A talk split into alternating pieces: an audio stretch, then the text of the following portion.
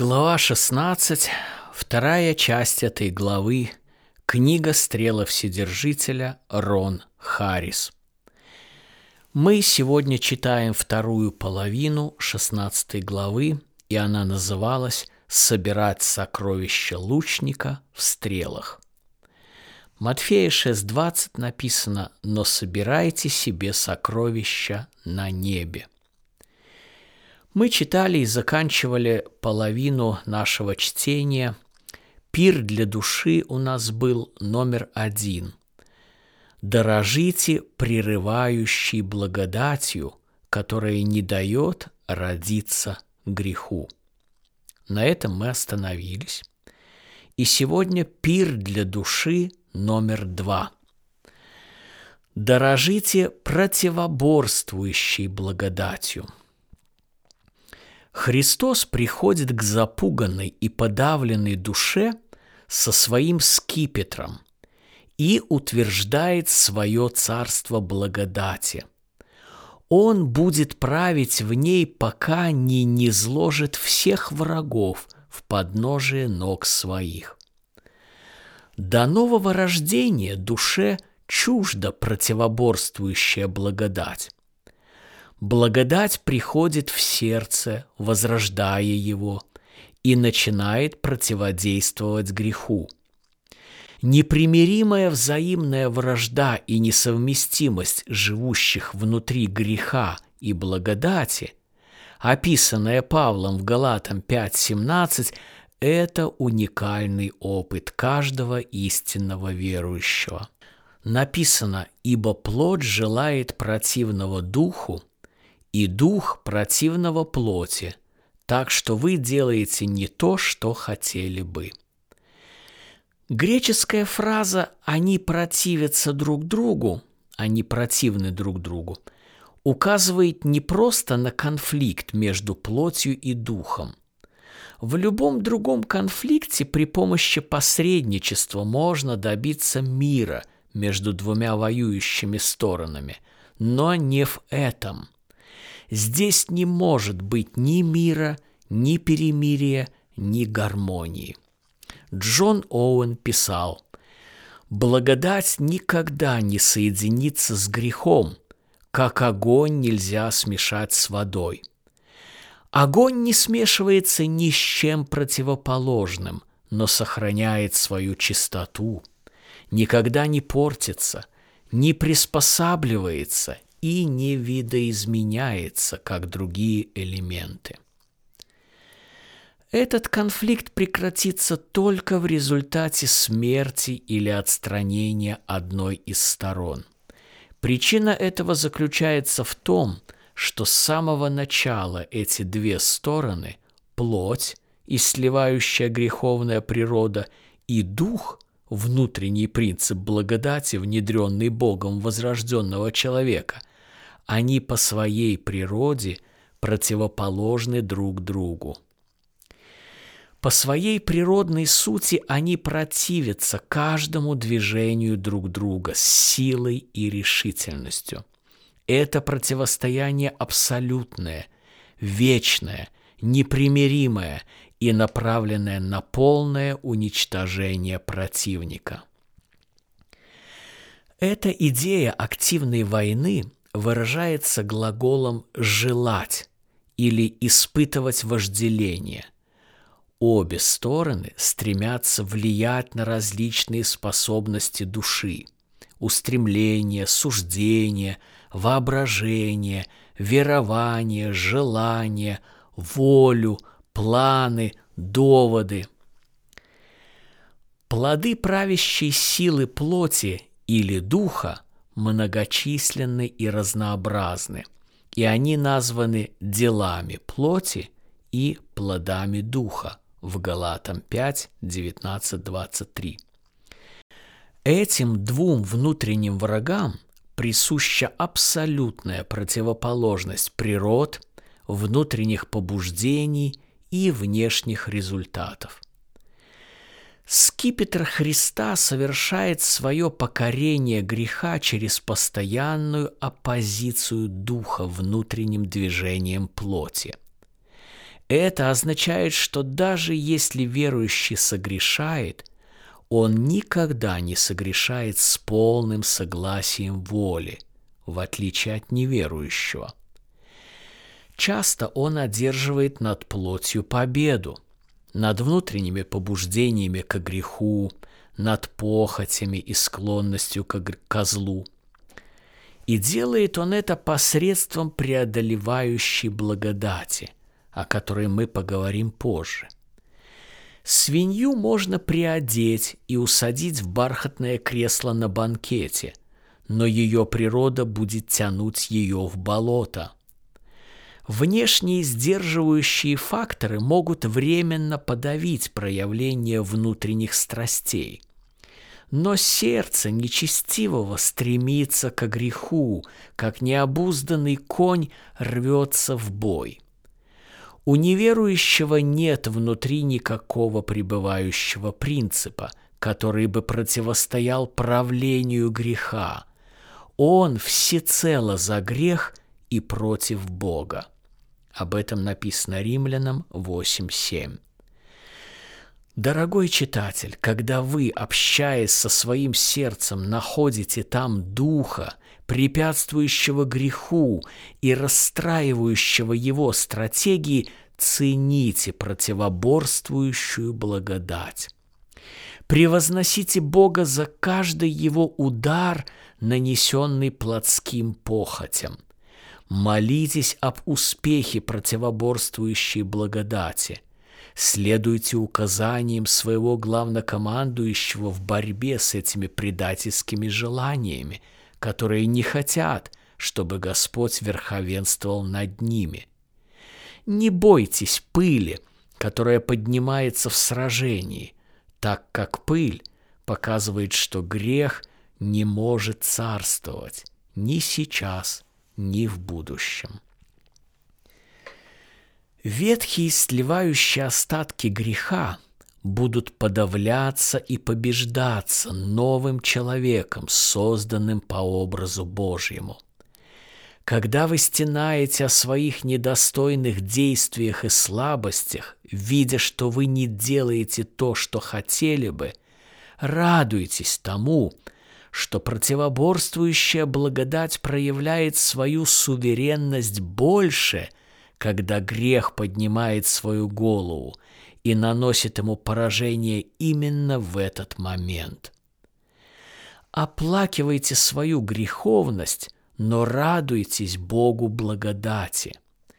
Грех может досаждать вам, но он не будет царствовать. Римлянам 6.14 написано «Грех не должен над вами господствовать, ибо вы не под законом, а под благодатью.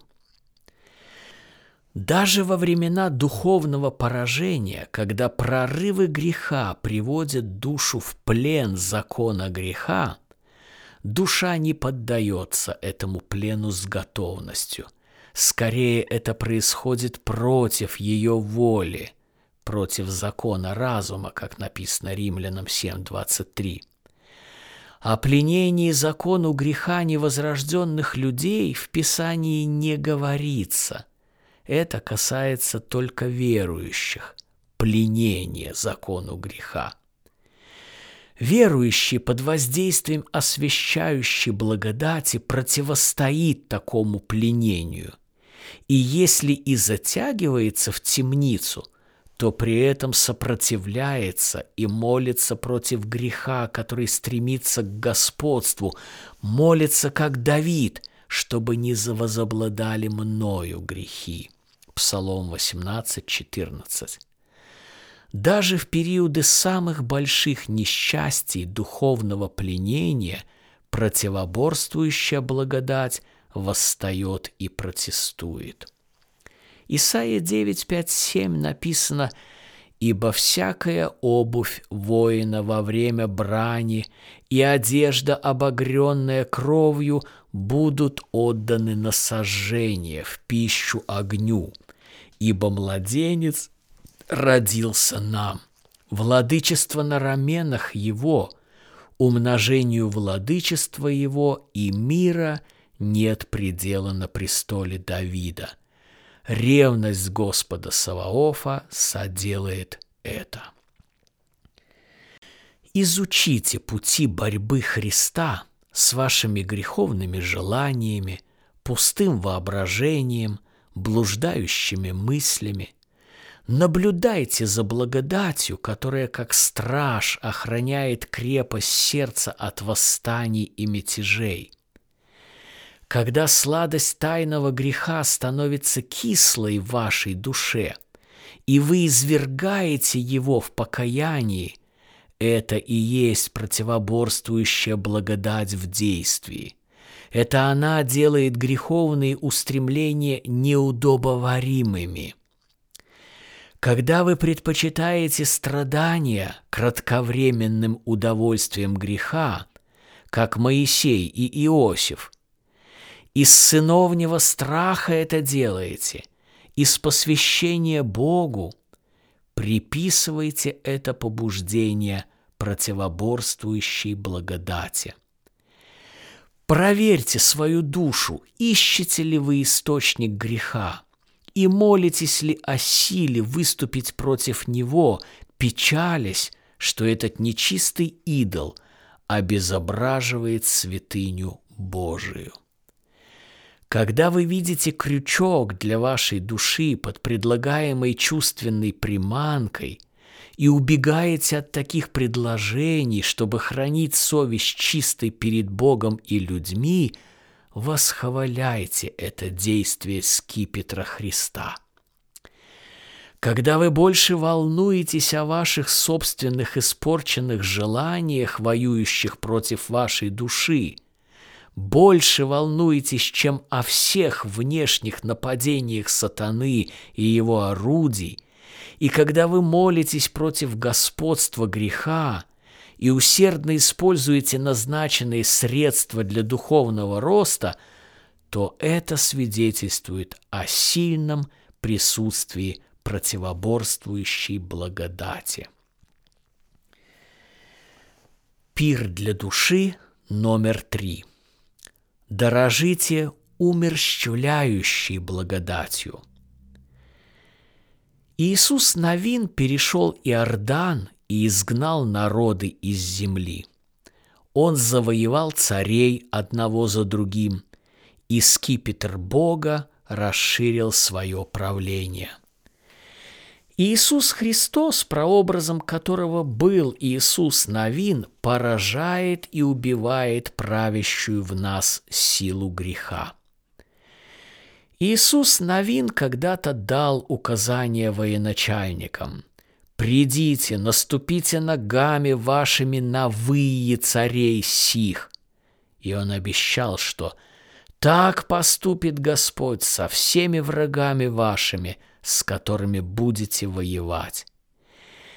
Израильтяне сделали так, как им было повелено, после чего Иисус Новин убил этих царей – и повесил их тела на деревьях. Подобно этому Писание призывает христиан умерщвлять грех.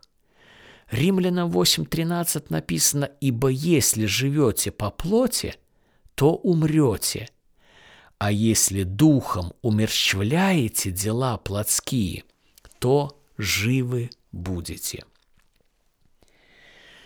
В следующей главе мы подробно рассмотрим ответственность верующего в работе умерщвления. Это замечательная характеристика сыновства.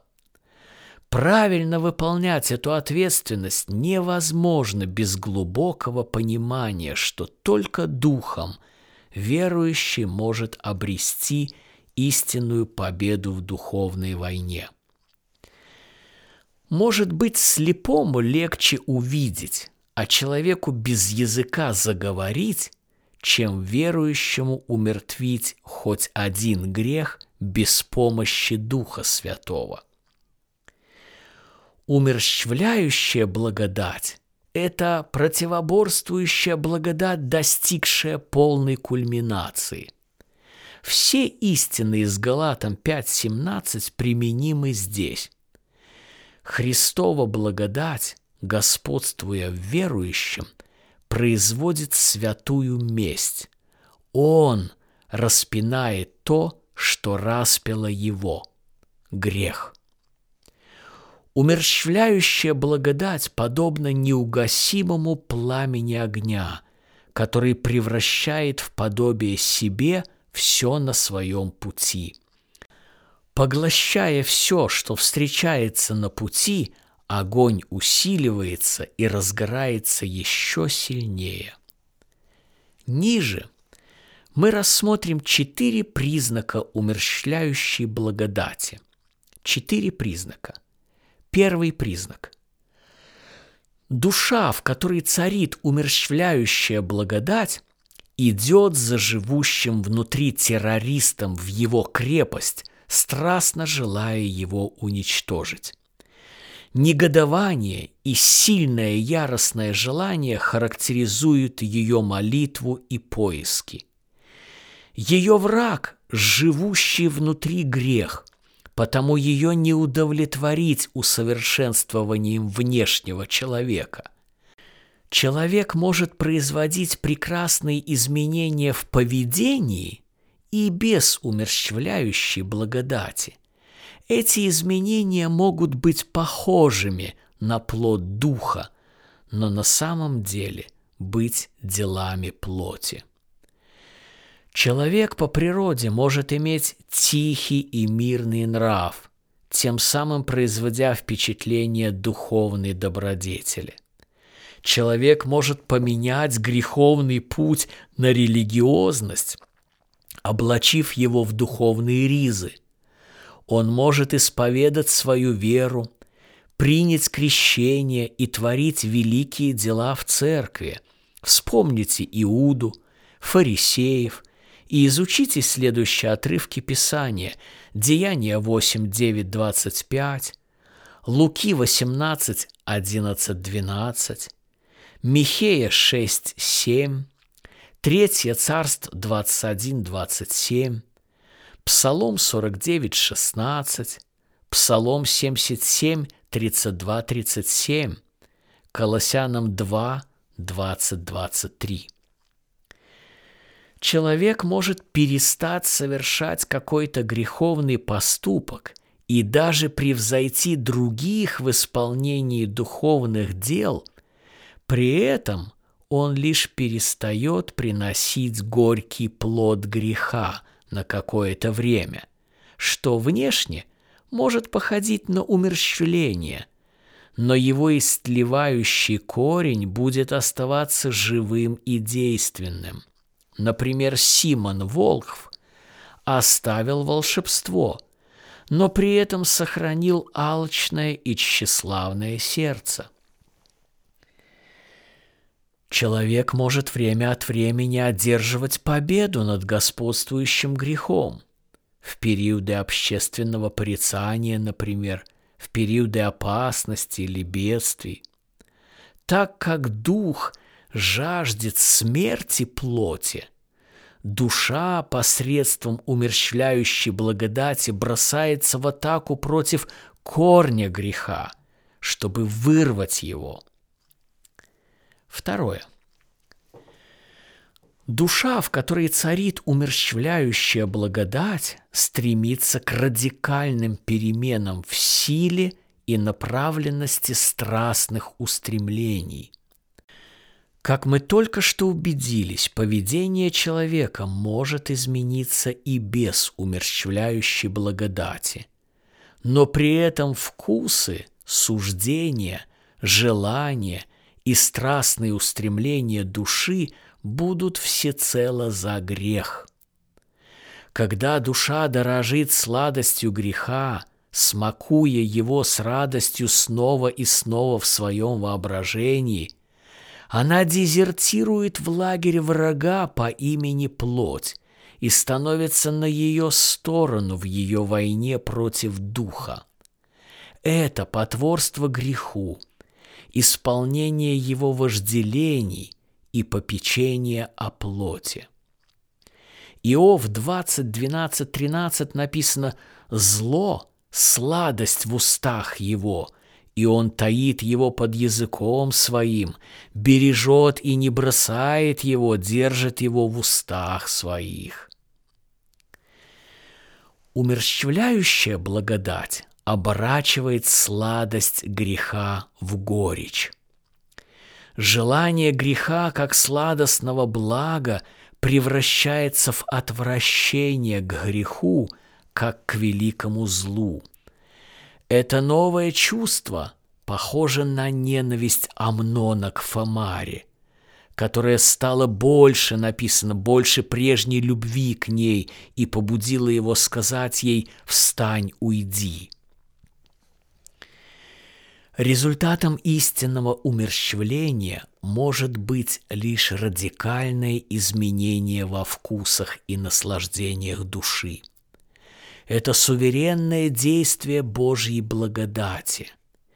Не во власти человека тьму превратить в свет, сделать горькое сладким, преобразить желание, не во власти человека. Дорогой христианин, когда ваша душа отвращается от прежде столь приятного греха, радуйтесь и хвалите Бога за его сокровища, умерщвляющую благодать. Знайте, что эта умерщвляющая благодать помогает вам, если вы противостоите прежнему греху на основании горького отвращения к его злу. Третье. Душа, в которой царит умерщвляющая благодать, борется против греха не только с помощью закона – но и орудиями Евангелия. Используете ли вы что-то, кроме закона, чтобы осудить живущий внутри грех? Божий Дух, используя закон, разоблачает и осуждает грех. Закон несет предупреждение о суде и страшит угрозами ада. Используя один только закон – можно сделать реальные шаги в деле умерщвления. И все же умерщвляющая благодать будет задействовать все мотивы Писания, включая более высокие и надежные побуждения, которые можно назвать орудиями Евангелия. Под ними мы подразумеваем такие побуждения, которые продиктованы – во-первых, смертью Христа. Во-вторых, любовью Божьей. В-третьих, страхом оскорбить благодать Христову. В-четвертых, осознанием греха, который распинает и печалит Христа. В-пятых, благодарностью за обетование и милости сыновства и так далее.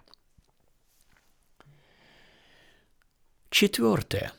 Человек, в котором царит умерщвляющая благодать, имеет острое чутье к своему возлюбленному греху. Он чрезвычайно смело и решительно выступит против своего Голиафа, который поносит Бога живого, потому что этот грех больше всего огорчает Духа, распинает Христа – оскверняет совесть, отравляет благословение провидения, парализует в выполнении духовных обязанностей, умножает в душе страхи, сомнения и боль наказания и приносит победу сатане. Пир для души номер четыре. Дорожите – очищающей благодатью. Когда Христос приходит в свой храм, Он восседает там, подобно плавильщику серебра. Он введет свой народ в огонь, чтобы расплавить их, как серебро, и очистить их, как золото. Итак, возлюбленный, имея такие обетования – очистим себя от всякой скверны плоти и духа, совершая святыню в страхе Божьем. написано 2 Коринфянам 7.1. Главный в этом процессе Христос, не плоть человеческая, потому что Господь омоет скверну, очистит кровь духом огня, написано Исаия 4.4, а в Луки 3.16 написано «Он тот, кто будет крестить Духом Святым и огнем». Этот огонь очищает, сжигая в печи бедствий всю грязь. Данная метафора несет в себе две идеи. Первая – божественное отделение чистого от оскверненного, и второе – большее выражение истинного благочестия – Сокрушающими стрелами Христос выбирает нужное испытание, воспламеняет огонь в нужной степени, держит драгоценный металл в огне, пока не выгорит все примеси и грязь, и достает его из печи еще более сияющим. Дорогой читатель, когда дух огня – растопит для вас печь страданий. Не бойтесь, этот огонь не убьет вас. Огонь в Божьей печи не подпалит даже волосы, и одежда не будет иметь запаха дыма. В этой печи сгорят лишь веревки, которые связывают вас. То, что было сказано о трех друзьях Даниила – будет сказано и о вас. Написано Даниила 3, 19, 25. «Вот я вижу его, ходящего среди огня, не связанного, и огонь не причиняет ему вреда.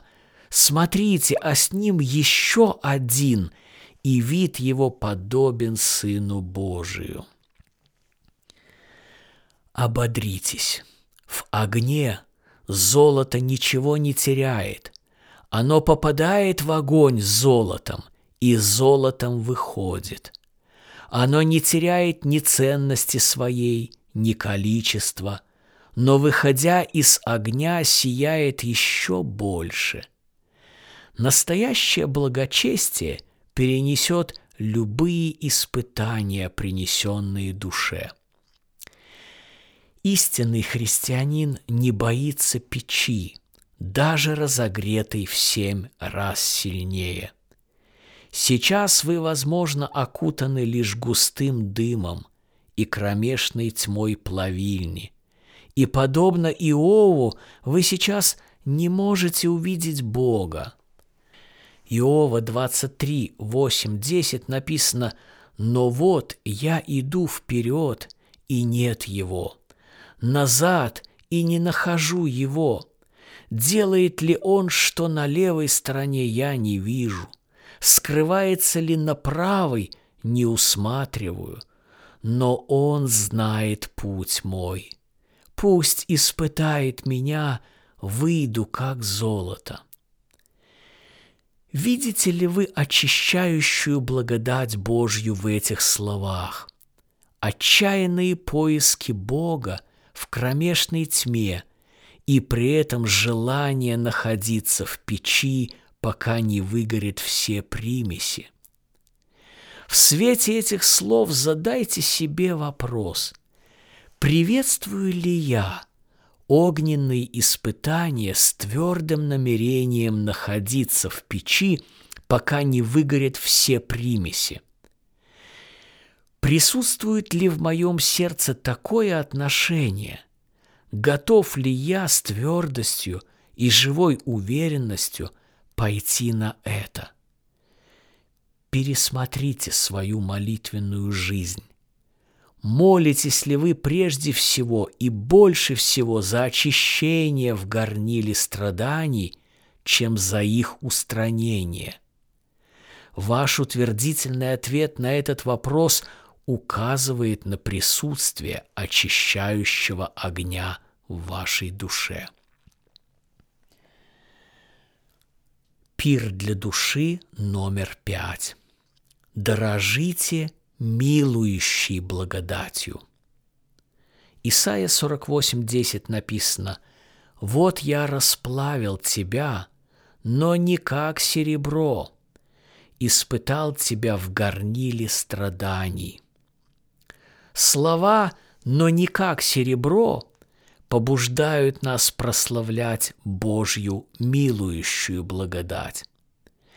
Мы говорили с вами о Божьей внутренней работе плавления, испытания и очищения, но это связано с силой и господством греха в жизни верующего, но не с его сущностью. Дорогой читатель, когда Бог вынесет вас из печи страданий, вы будете лучше – но вы не будете таким, как на небесах, безгрешным и совершенным. Если бы вы перенесли абсолютное очищение, чтобы удовлетворить абсолютную чистоту, если бы печь была настолько накалена, и ее беспощадное пламя продолжало бы очищать вас до последнего грамма примеси тления и греха – вы бы сгорели. Как бы вы смогли предстать пред Ним?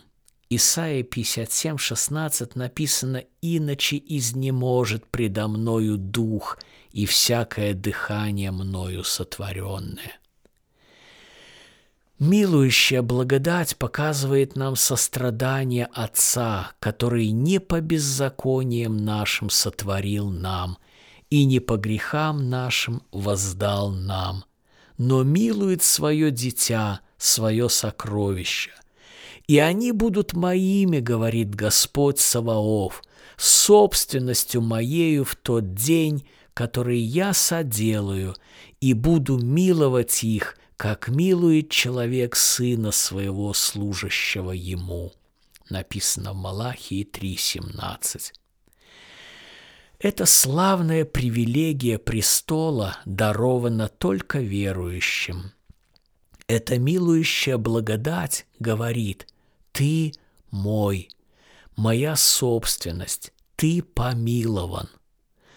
Дух нашептывает вам утешение Отца, который говорит, «Я принимаю твои слабые усилия, и хотя ты ошибаешься, я вижу твои устремления любви ко мне. Когда солнце поднимается каждое утро, оно указывает на милующую благодать, на прощение и Евангелие. По милости Господа мы не исчезли, ибо милосердие Его не истощилось, оно обновляется каждое утро. Велика верность Твоя. Плач Еремии 3, 22, 23.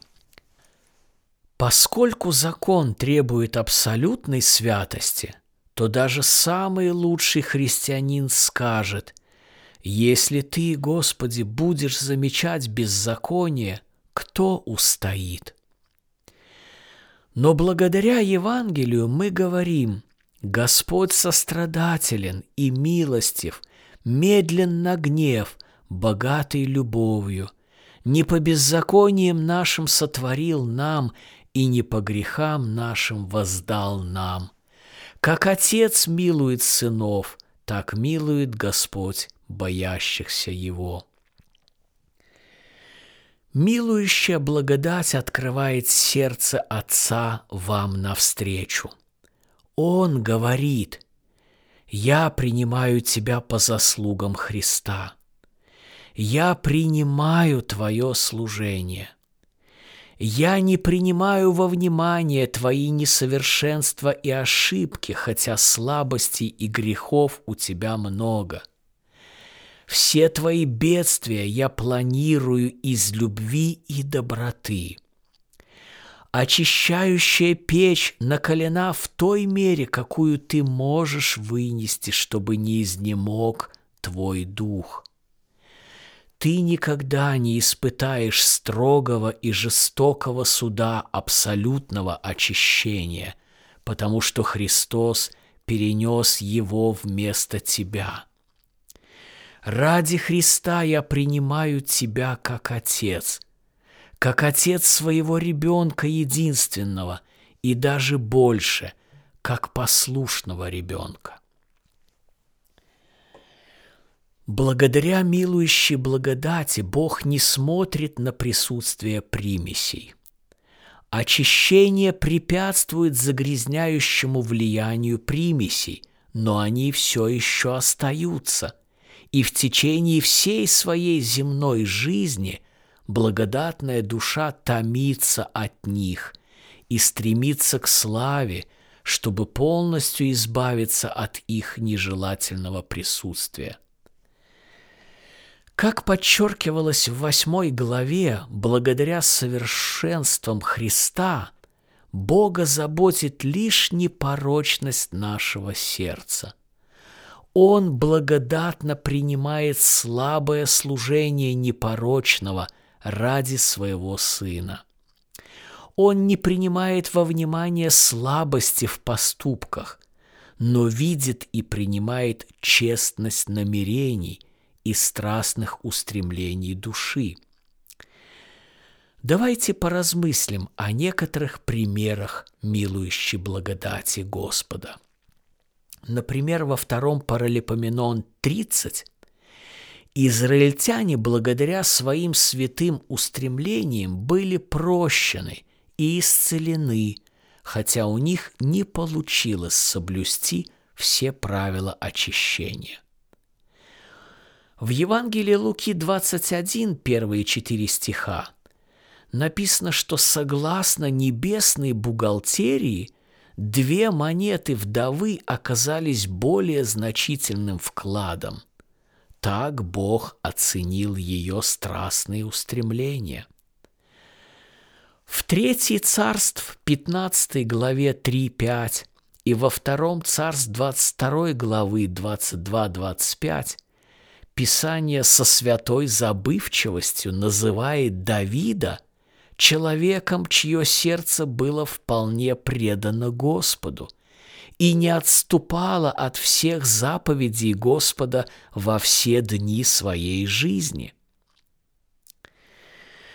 В Псалме 118, первые пять стихов, душа, осознающая свои слабости, ошибки и несостоятельность – провозглашена непорочной. О ней сказано «не делает беззакония». Дорогой читатель, когда вы всматриваетесь слишком долго и пристально в остатки своего греха, когда вы прислушиваетесь к обманщику, клевещущему на верующих день и ночь, не утешает ли дух – вашу совесть этими словами? Находите ли вы сладость в этом евангельском милосердии? Пир для души номер шесть. Дорожите поддерживающей благодатью. Псалом 93, 17, 18 написано «Если бы не Господь был мне помощником, вскоре бы вселилась душа моя в страну молчания. Когда я говорил, колеблется нога моя, милость Твоя, Господи, поддерживала меня. Помощь от престола приходит, чтобы помочь душе и поддержать ее. Как говорит апостол, мы отекчены были чрезмерно и сверх силы – так что не надеялись остаться в живых, но сами в себе имели приговор к смерти. Верующий часто выбивается из сил и теряет твердую почву под ногами.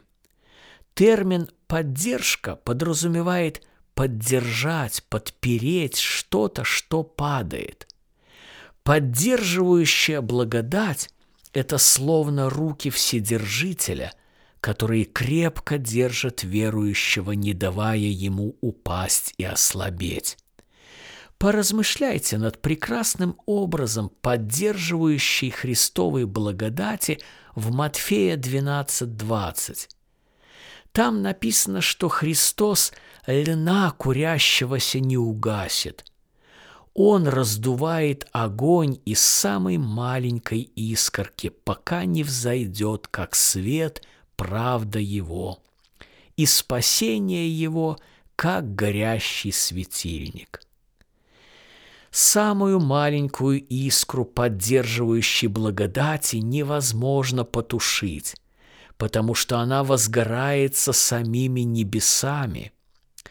Будешь ли переходить через воды, я с тобою, через реки ли они не потопят тебя.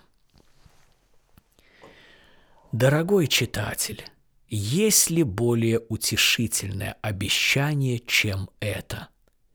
Как бы вы ни задыхались от дыма, внутри вас пребывает божественная благодать, которая никогда не угаснет.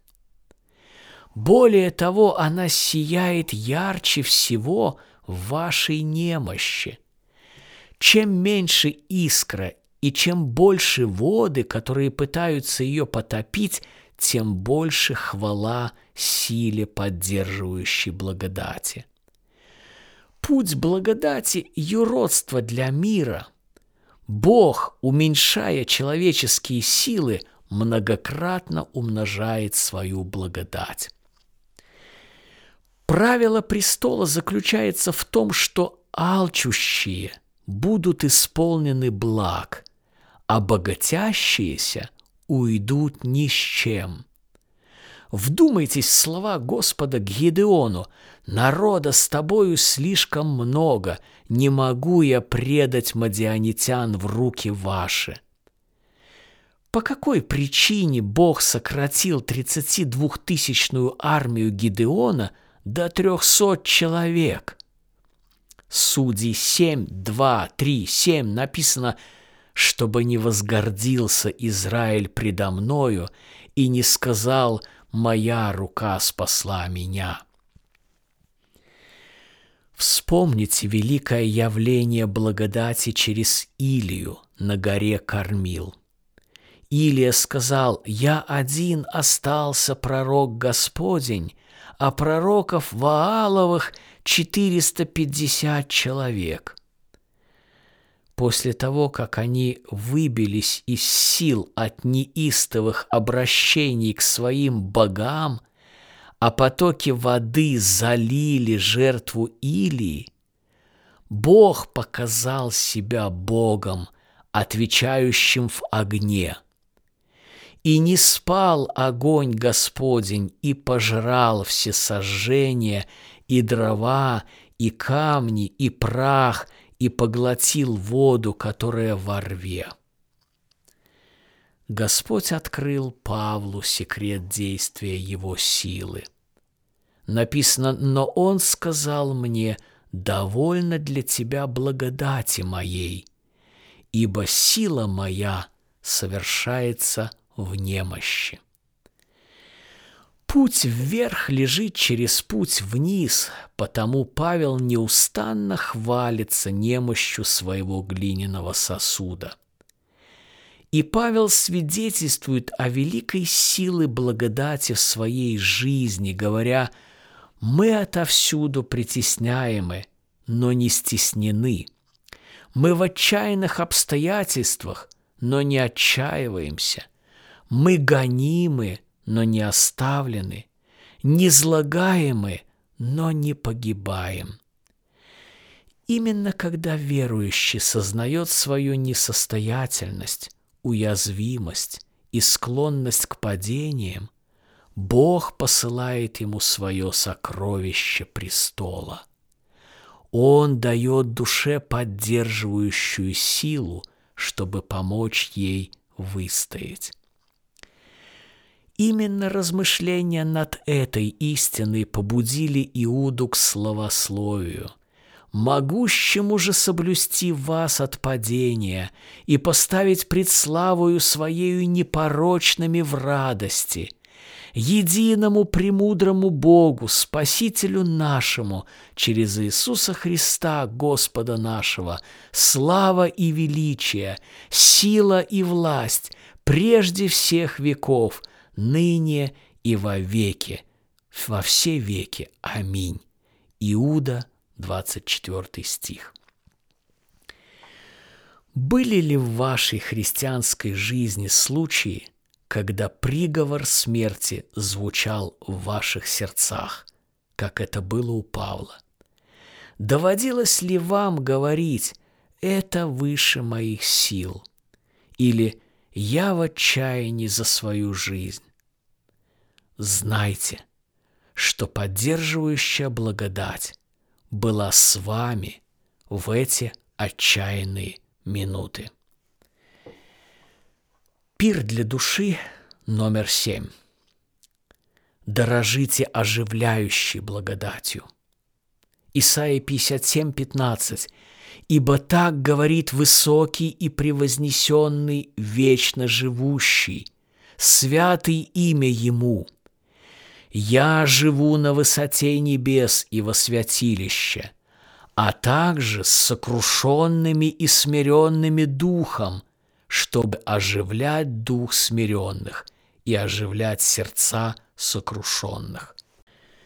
Небеса небес не могут вместить высокого и превознесенного Бога, и все же Он живет с сокрушенными и смиренными сердцем, чтобы действовать оживляющей благодатью – в периоды упадка духа. Сокрушенный буквально означает стертый в порошок. Речь здесь идет о душе, сломленной осознанием греха, раздавленной тяжестью вины и собственной никчемностью, как написано в Псалме 33.19. Сокрушенное сердце является также и смиренным – немного думающим о себе и самое лучшее о других. Смиренный дух также подчиняется искупительной работе Христа, принятой и одобренной Богом, и доверяет Его суверенной благодати в деле спасения. Верующая душа в периоды упадка будет ценить это Божье обетование – Оживляющая благодать действует в период, когда дух и сердце кажутся безжизненными. Возможно, дорогой друг, вы переживаете период недовольства Отца и Его исправления. Возможно, Он скрыл от вас лицо свое, и вы не ощущаете Его благосклонности. Ваше сердце, возможно, ослабело и находится на последнем издыхании. Бедствия, возможно, истощают вас смертельной лихорадкой, как отравленные стрелы. Когда душа падает в немощи, небесная сила оказывает на нее оживляющее и восстанавливающее влияние – Бог дает духовную силу и бодрость, по-новому открывая свою евангельскую любовь, превосходство своей личности, оживляя свои обетования и давая истинное утешение душе. Как освежающие дожди, роса и лучи солнца укрепляют и оживляют увядшие растения – так и Бог поднимает нас, живущим внутри нас духом, посредством своего слова и постановлений. Бог уравновешивает периоды упадка духа оживляющими радостями, надеждами, обетованиями и утешениями своего особого присутствия. Он укрепляет нас, как укреплял Христа в саду, чтобы его душа обрела способность перенести предстоящие испытания. Подобно своему главе, его члены переживают мучительные испытания, но укрепляются Богом, чтобы выстоять в них. Пир для души номер восемь. Дорожите утешающей благодатью. Дух приходит к дитяти Божьему, когда в нем умножаются беспокойные мысли, и услаждает его душу своими утешениями. Он являет обеспокоенной душе Христа в его полноте – как пророка, священника и царя. Он напоминает душе о том, что Христос сначала был пронзен той стрелой, которая вонзилась сегодня в эту душу. Голова принял всю силу удара на себя прежде, чем позволить ему коснуться его члена – Христос страдает вместе с верующим, и утешитель шепчет ему на ухо о сокровищах славы, добавляя сладость особых благословений в чашу горечи. Старший брат, который понес более тяжелое иго, говорит со страдающей душой нежно и утешительно – Дух дает ему напиться из океана несказанной радости. Усталая душа укрепляется и даже в скорби всегда радуется. Псалом 118, 50 написано «Это утешение в бедствии моем, что Слово Твое оживляет меня». Бог выводит душу на простор, где нет стеснения – и поставляемое на стол твой было бы наполнено туком. Бог накрывает роскошный стол для укрепления души в присутствии ее врагов. Дорогой читатель, вспомните о том, как Христос приближался к вам и дарил вам особую нежность в ваших прошлых бедствиях.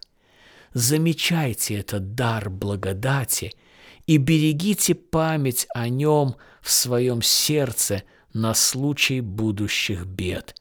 Когда внутри растет беспокойство, черпайте из сокровищницы.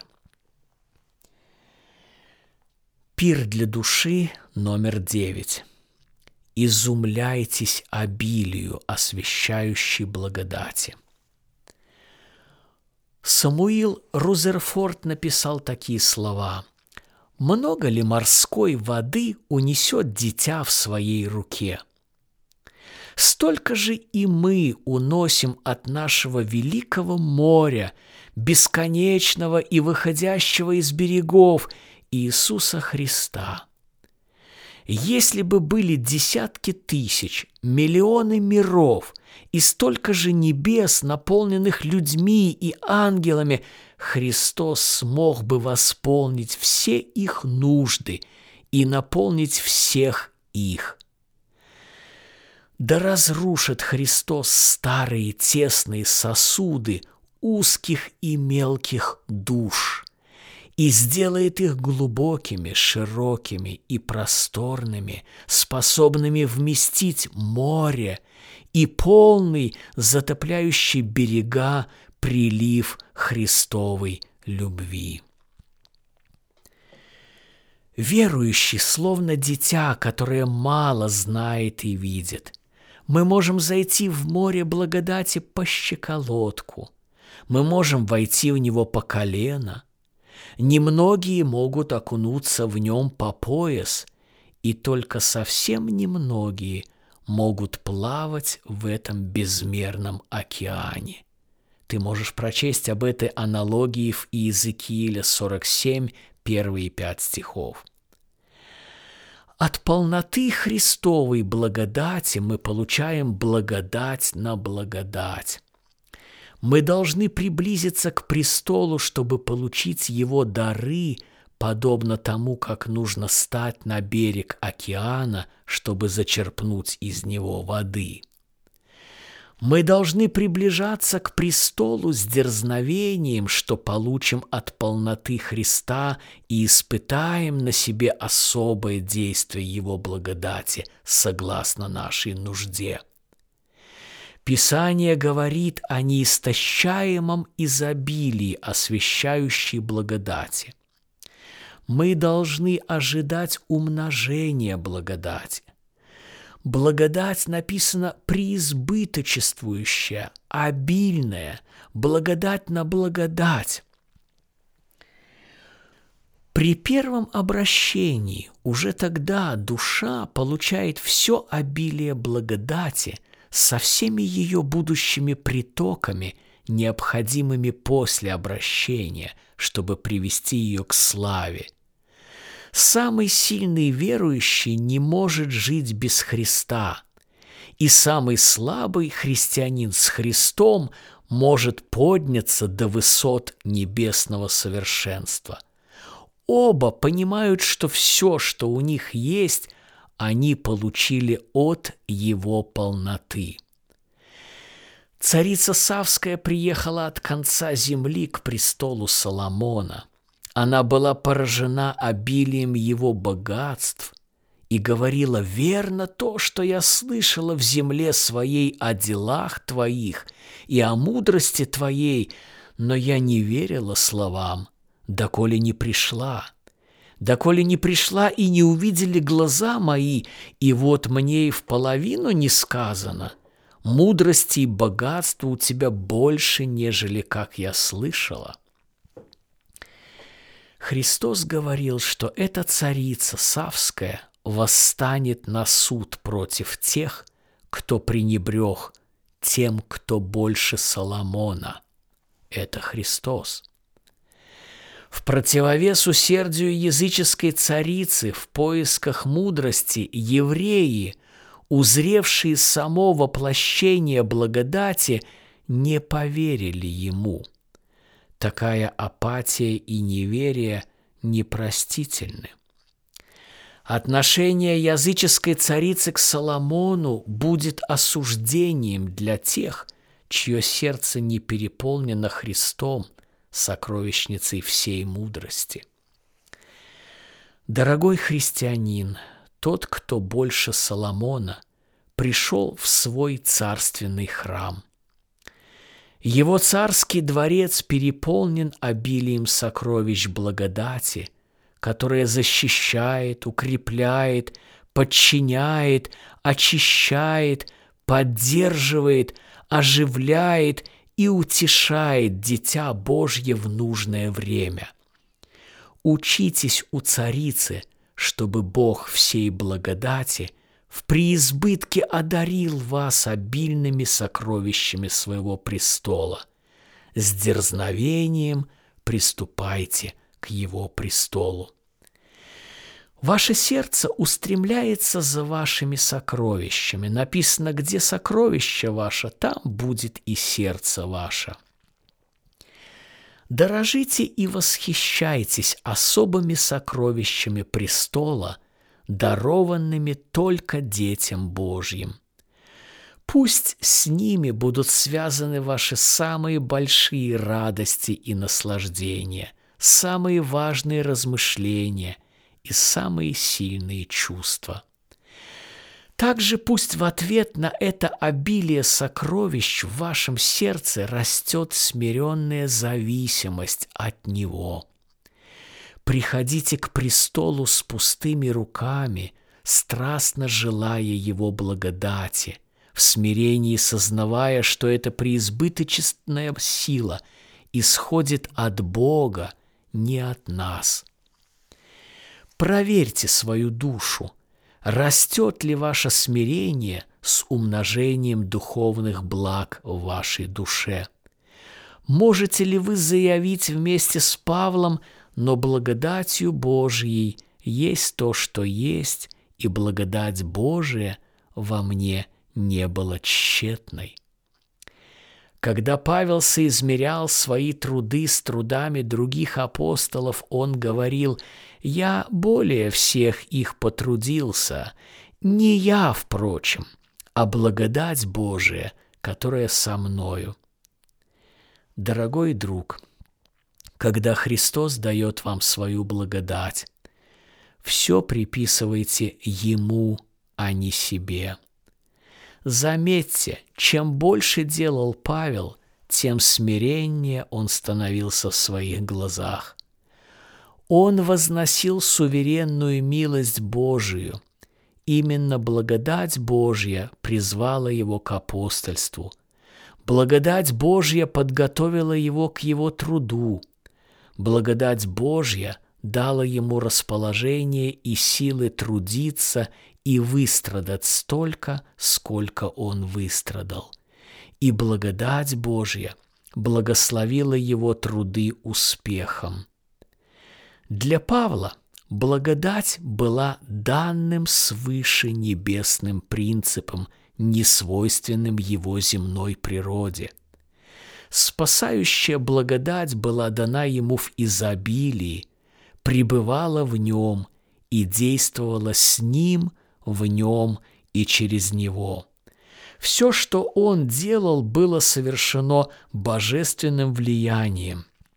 Не я, но благодать Божия, которая со мною. Заканчивая главу, давайте вспомним. Мы прошли с вами по галерее тронного зала благодати. Мы остановились в восхищении перед сокровищами божественного действия в душе. Прерывающая благодать дарует душе защиту Божьего вмешательства – Противоборствующая благодать активно противостоит внутренним предателям. Умерщвляющая благодать подчиняет правящие силы души скипетру Христа. Очищающая благодать отделяет драгоценное от ничтожного в горниле. Милующая благодать Отца принимает искренно страстных устремлений, несмотря на всю слабость их воплощения. Поддерживающая благодать подкрепляет душу в моменты слабости. Оживляющая благодать восстанавливает и оживляет ее, когда она в унынии и изнемогает. А утешающая благодать приводит страдающую душу к особым духовным наслаждением. Аминь. Конец 16 главы.